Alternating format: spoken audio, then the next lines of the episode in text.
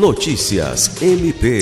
O Ministério Público do Estado do Acre, por meio da primeira Promotoria de Justiça Especializada de Defesa do Consumidor, recebeu na tarde desta segunda-feira 13 a visita do presidente da Comissão de Defesa do Consumidor da Assembleia Legislativa do Acre, deputado estadual Pedro Longo, e da diretora-presidente do PROCON, Alana Albuquerque.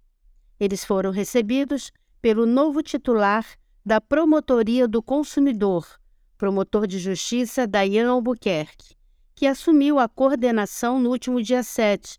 Na reunião, foram discutidas as demandas comuns em andamento e possibilidades para projetos futuros. O promotor de justiça Dayan enfatizou a intenção de continuar e aprimorar o trabalho em parceria com outros órgãos do Sistema de Defesa do Consumidor. Lucimar Gomes, para a Agência de Notícias do Ministério Público do Estado do Acre.